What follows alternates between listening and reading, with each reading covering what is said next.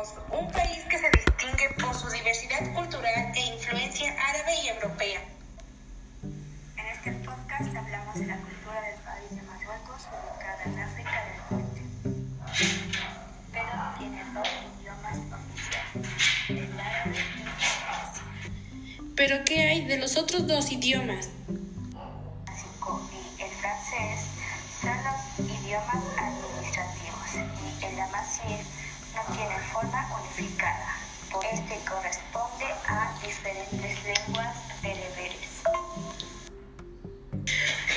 Aspectos importantes de Marruecos es la religión. La mayoría de los que habitan ahí son islam. Islam significa sumisión a la voluntad de Dios y el musulmán es aquel quien acata sus dictados. Al igual que ocurre con el judaísmo y el cristianismo, es una religión monoteísta.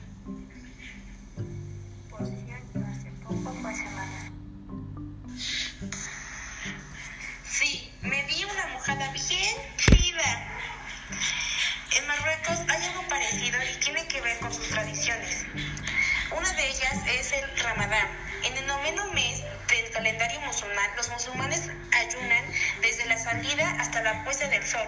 No pueden comer, ni fumar, ni beber. No olvides dejar tus zapatos en la puerta y así podrás disfrutar de un hermoso té. También una de las tradiciones en Marruecos es el té, ya que en todos los lugares que vayas podrás encontrarlo, sin importar si vas a una casa, hotel o tienda. ¿Has probado el couscous? Dicen que es muy rico. Sí, de hecho sabe muy bien porque tuve la oportunidad de probarlo en Marruecos. Los ingredientes que más comúnmente se usan en la gastronomía de Marruecos son las aceitunas, el aceite de oliva, cítricos como la naranja y el limón, especias como el comino, canela y azafrán, la miel, las almendras, el aceite del gas, el pollo, el cordero, los pescados y los mariscos también son ingredientes fundamentales en la cocina de Marruecos. Otro platillo que es muy consumido en Marruecos es la harira. La harira es una sopa tradicional marroquí elaborada a base de garbanzos, legumbres, cereales, verduras y carne de ternera. Aunque se consume habitualmente durante todo el año, pero su alto poder nutritivo la hace especialmente apreciada en el mes del Ramadán. Aunque las variantes de la harira son infinitas, ya que cada zona geográfica, tanto de Marruecos como de Argelia, donde también es un plato típico, conservan sus propiedades y tradiciones y trucos para su elaboración. Una vez que ya hemos hablado de las distintas costumbres de Marruecos, es hora de hablar de sus monarcas.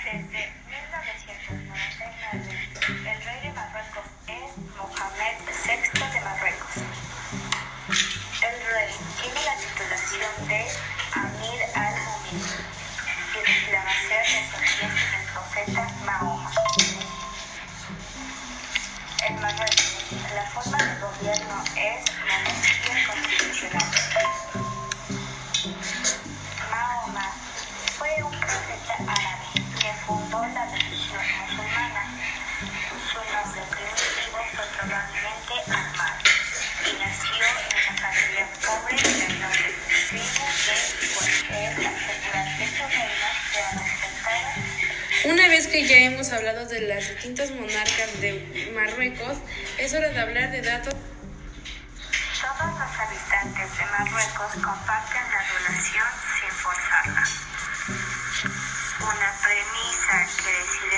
Seguir es que el rey es el hombre que baja del trono al asfalto para dar una imagen de modernidad y cercanía que no termina de cuajar entre su pueblo. Tiene un retrato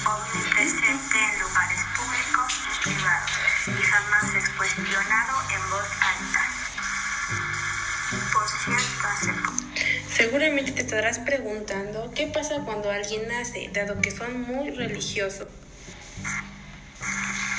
Su recomienda que el nombre que se le da al niño sea una composición con uno de los atributos de Alá. Un ejemplo es al-Rahman, o que por lo menos sea un nombre hermoso, presente en el Corán o en alguno de los libros revelados. Durante la celebración se hace una serie de rituales, como cortar su cabello y ofrecer un sacrificio que en la mayoría de las veces es un cordero. Otra tradición muy importante es el Ayikar, que generalmente se celebra el séptimo día después del nacimiento de un niño. Aunque no hay una fecha exacta, hay quien dice que es el séptimo día o algún múltiplo de siete. También hay personas que lo celebran a los 40 días. El Akita es como el bautizo de los católicos.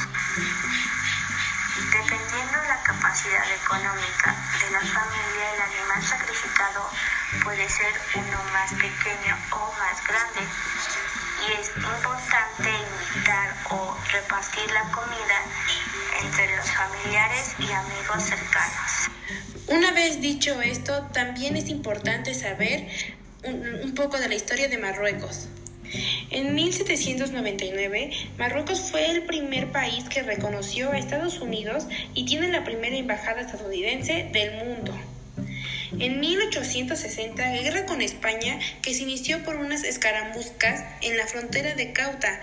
Las tropas españolas tomaron Tetuán y tras el Tratado del Paz se, amplió la franja de seguridad alrededor de Ceuta.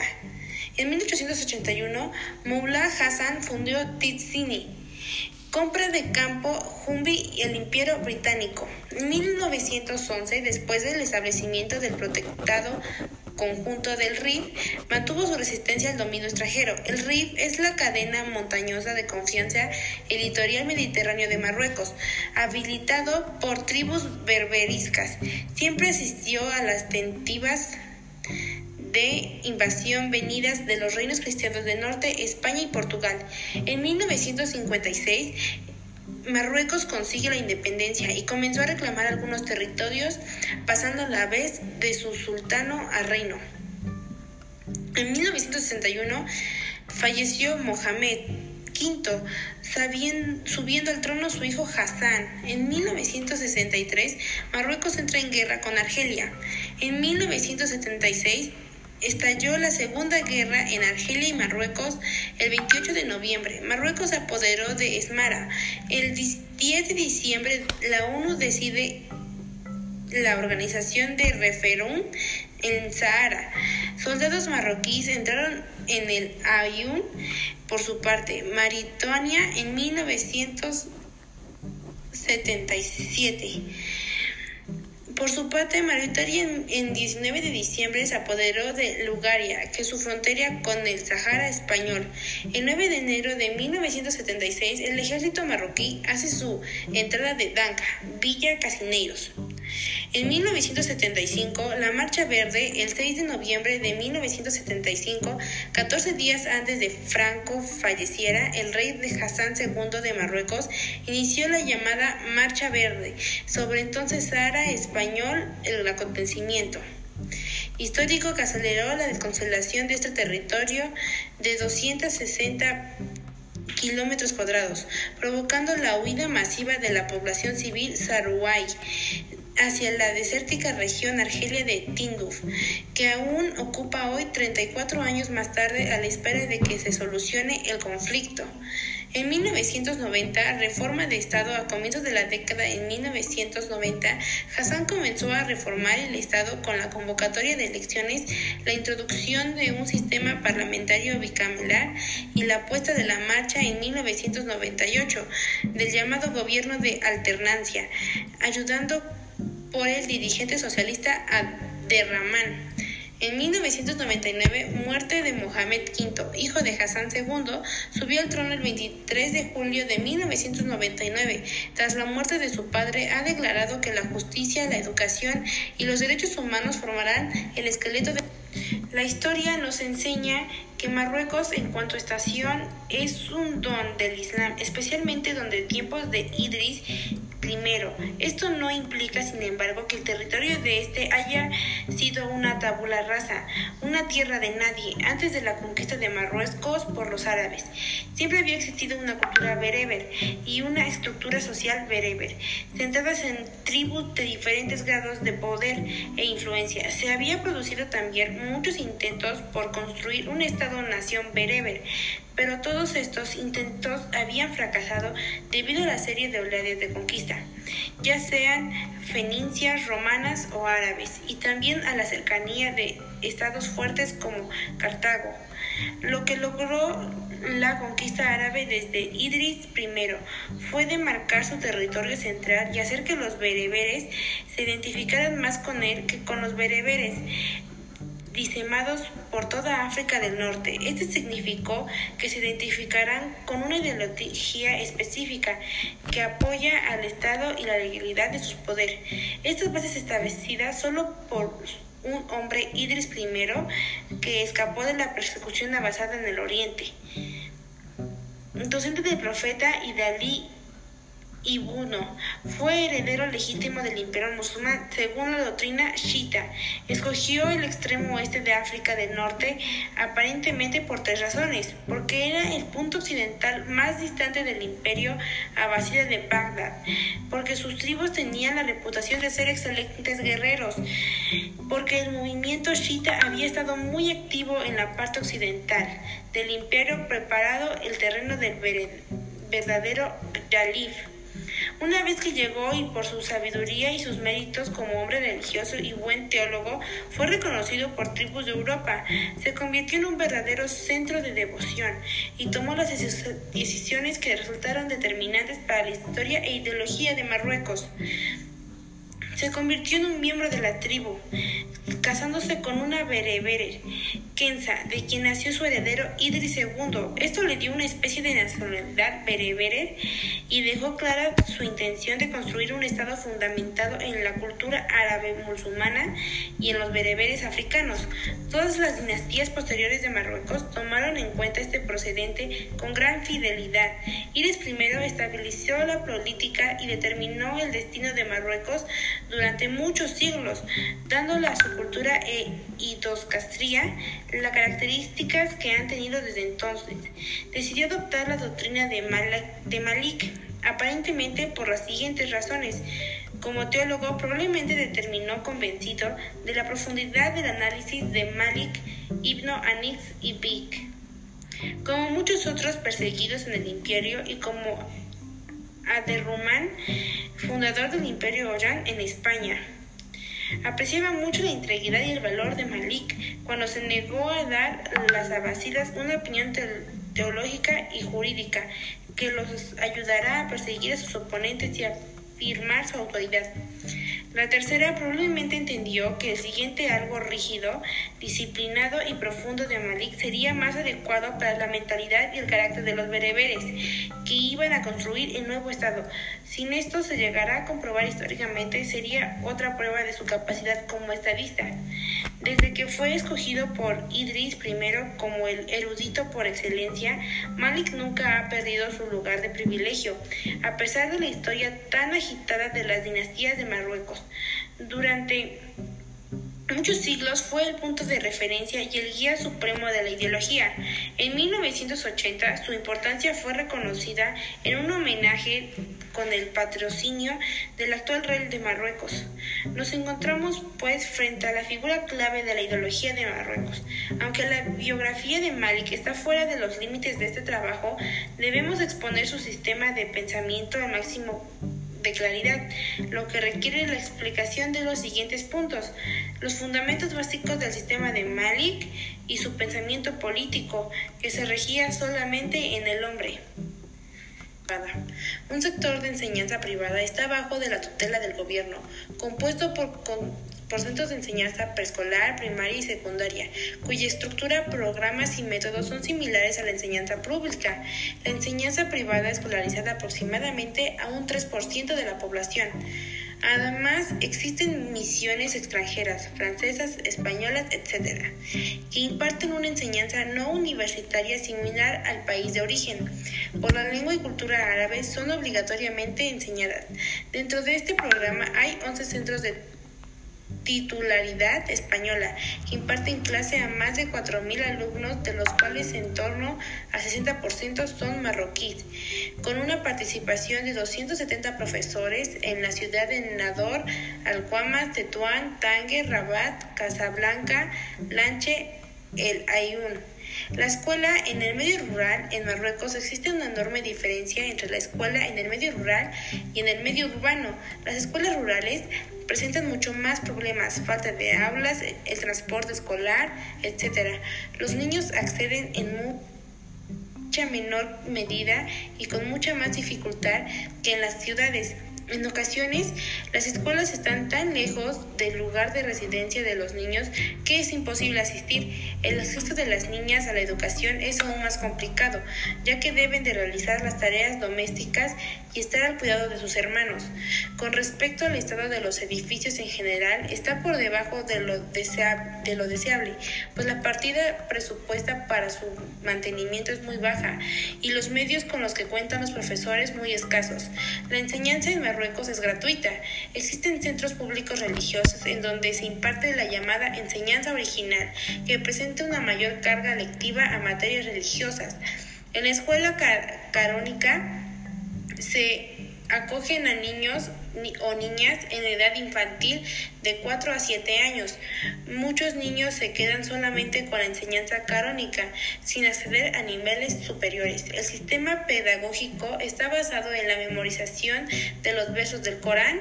Se trata de una educación religiosa y moral y no de una instrucción general, aunque se inicia también en la lectura y estructura árabe.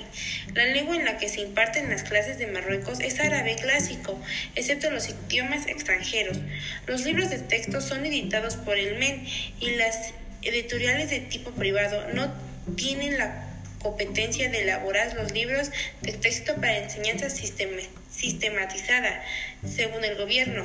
Deben ser adquiridos por los padres, pero están subvencionados por el Estado y tienen un precio asequible.